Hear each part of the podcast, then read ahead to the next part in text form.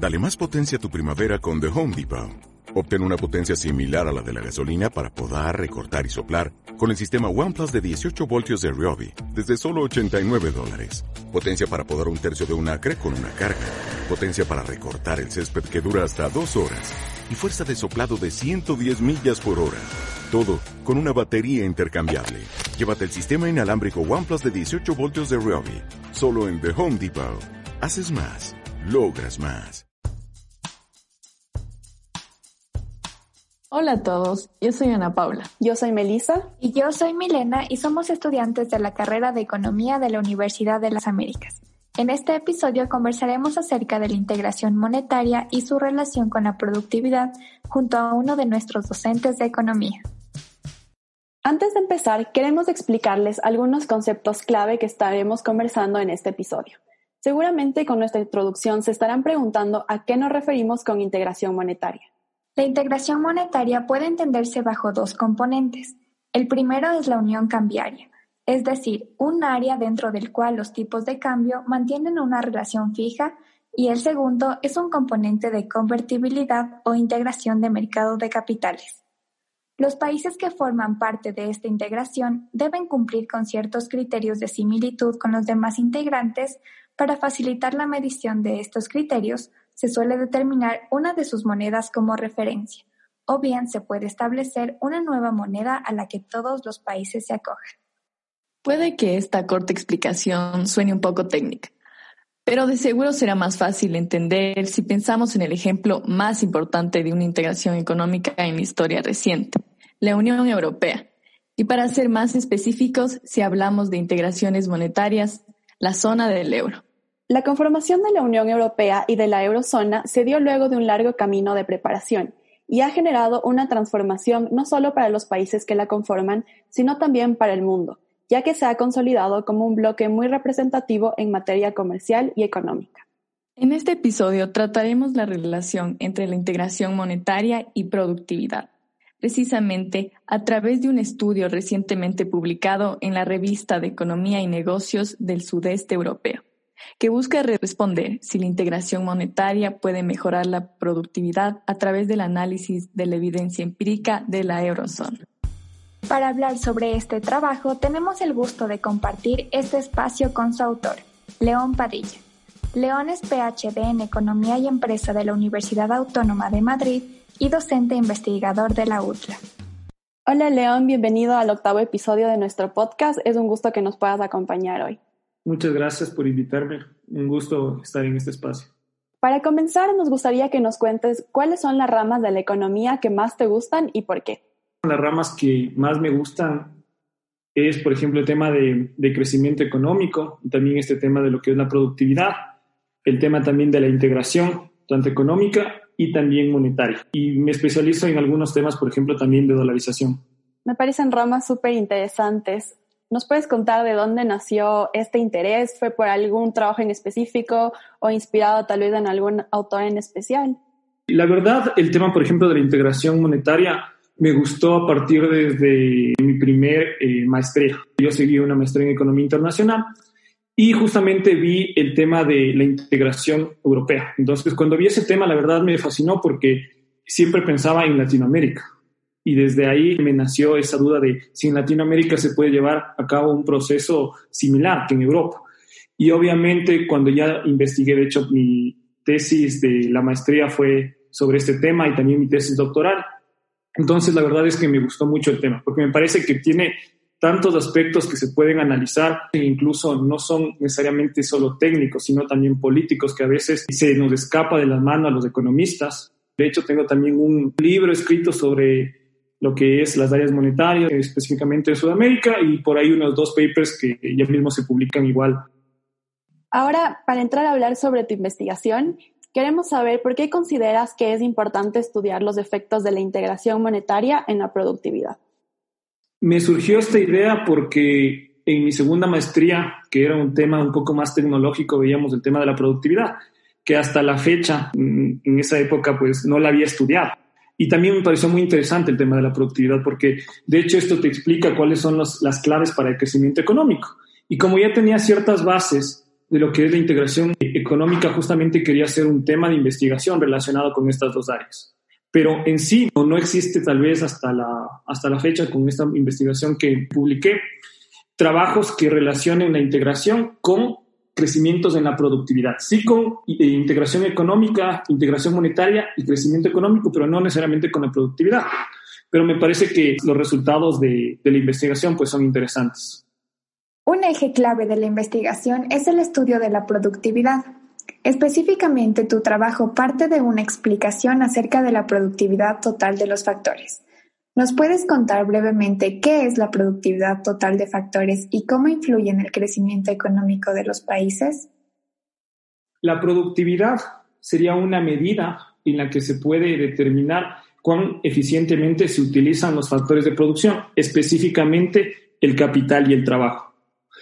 Ahora, desde un punto de vista de cálculo económico y también matemático, la productividad total de factores son todos aquellos elementos que intervienen en el proceso productivo, descontando lo que es el capital y además el trabajo. Esa es la productividad total de factores. Dada la clara importancia de la productividad para el crecimiento, ¿cuáles son algunos de sus determinantes? Es decir, ¿en qué deberían trabajar los países si quieren mejorar su productividad?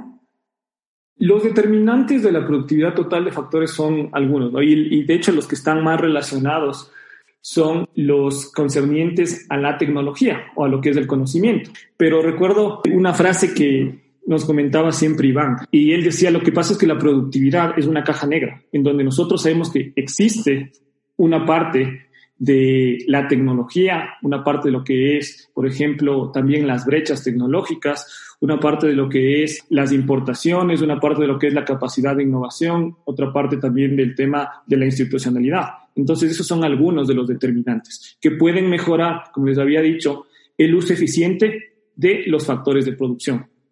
Gracias, creo que con esa explicación nuestros oyentes van a saber un poco más a qué nos estamos refiriendo y creo que también algo importante para resaltar y aclarar es que en economía cuando nos referimos a tecnología nos estamos refiriendo al conocimiento y no al nada físico, a la maquinaria, sino al conocimiento y es de aquí de donde parte también esto de la productividad.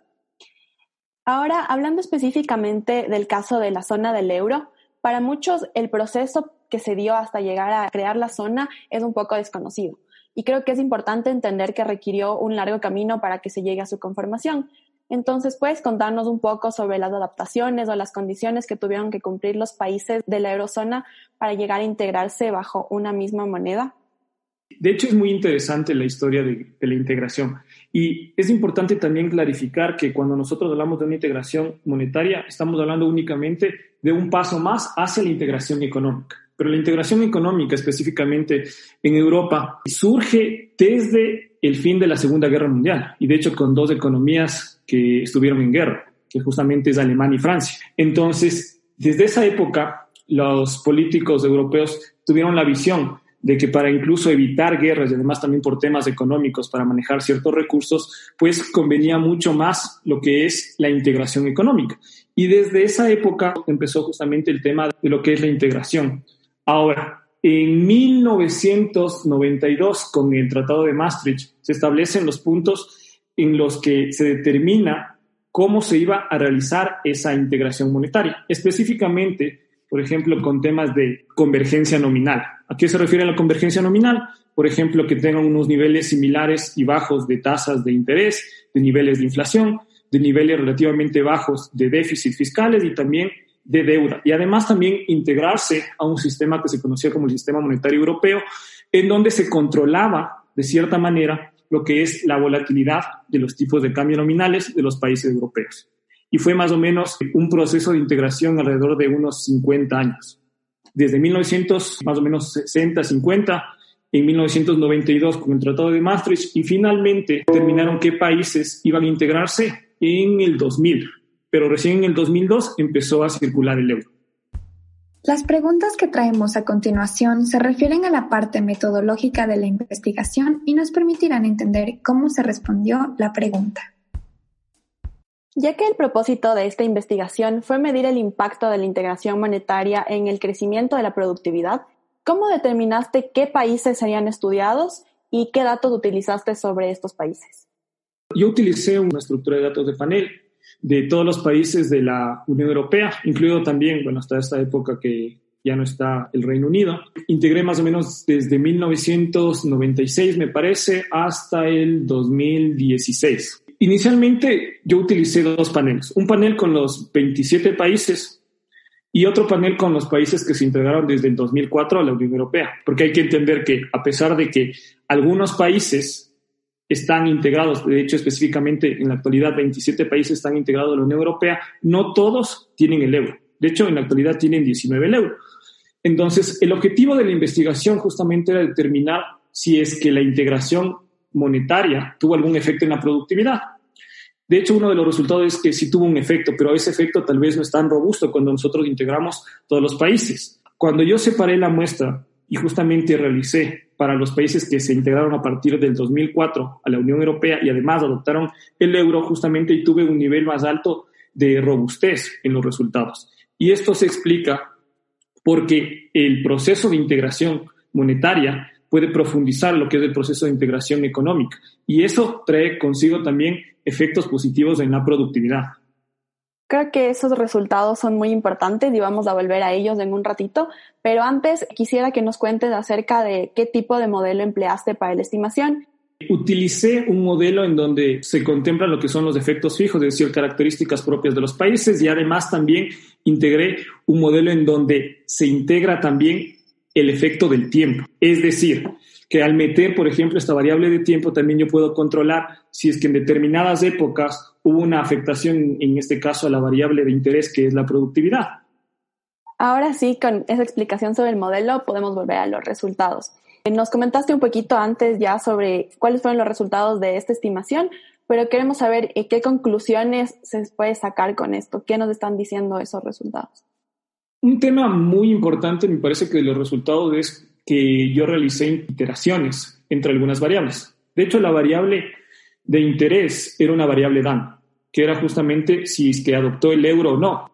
Cuando yo hice la interacción y hice una interacción para conocer cuáles son los mecanismos justamente que te llevan a este incremento de la productividad, lo realicé con las importaciones, que son uno de los determinantes de la productividad, también con el tema de la inversión y con el tema de la inversión extranjera directa. Entonces, los resultados más llamativos son que cuando yo hago la interacción con la inversión extranjera directa, justamente se determina que ese es un factor clave que te lleva al incremento de la productividad. ¿Qué quiere decir esto? Que cuando los países, estos nuevos países que se integraron a la eh, Unión Europea desde el 2004 y además adoptaron el euro, tuvieron un incremento en su productividad porque aumentó mucho su inversión extranjera directa. Entonces, el resultado tal vez más importante es que la integración monetaria también te puede llevar a profundizar esa integración económica y a tener efectos positivos en la productividad total de factores, en la eficiencia de cómo se utilizan los diferentes factores que habíamos hablado, que es el trabajo y el capital. A partir de tu estudio, ¿consideras que es posible acercar estos resultados al contexto de nuestra región? En el contexto actual, no, porque nosotros no tenemos una integración monetaria, pero sí se puede realizar tal vez estudios similares en donde se analicen cuáles son los países que tienen un nivel más alto de integración regional. Sin embargo, existe un problema. En Latinoamérica no existe un camino claro hacia esa integración porque los diferentes países tienen agendas pues que no necesariamente convergen a esa integración regional. Y lamentablemente, pues esto eh, afecta negativamente a lo que es el crecimiento y a lo que es la convergencia de las economías de Latinoamérica. Y por último, ¿qué recomendaciones crees que deberían seguir los países que buscan alcanzar una integración monetaria para que ésta sea exitosa?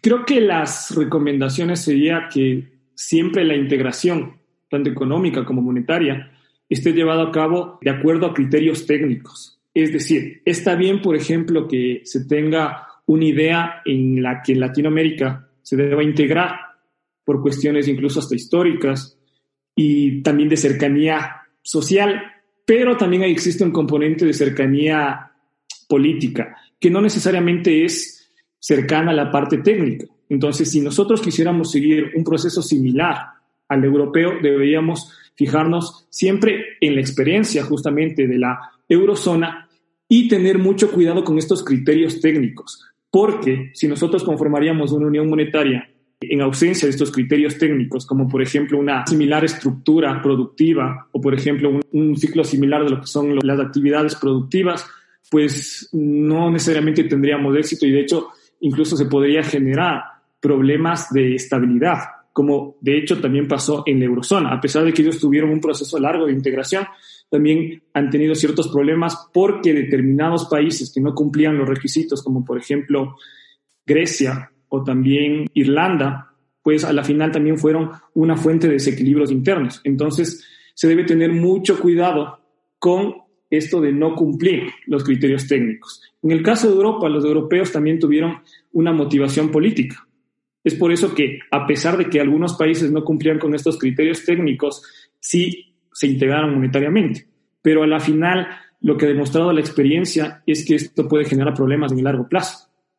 Sí, justamente los países que mencionas, como Grecia, por ejemplo, la historia mismo lo, ha dicho con lo que pasó en años posteriores que se vio afectada toda la Unión Europea por problemas en esos países, así que sí debemos considerar que los criterios técnicos de aquí siempre deben predominar, aunque la política siempre va a estar igualmente.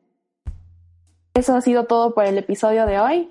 Queremos agradecerle a León por haber formado parte de esta conversación y contarnos un poco sobre este trabajo que, como les comentamos, es muy reciente. Y gracias, León. Disfrutamos mucho leer tu trabajo y comentarlo hoy contigo. Muchas gracias a ustedes y muchos éxitos en esta, esta faceta que está teniendo la Universidad y el Club de Economía. Esperamos que este espacio haya sido útil e interesante para ustedes. Les invitamos a suscribirse al podcast y seguirnos en Instagram y Facebook, donde nos pueden encontrar como Club de Economía UTLA. Chao, les esperamos en el próximo episodio.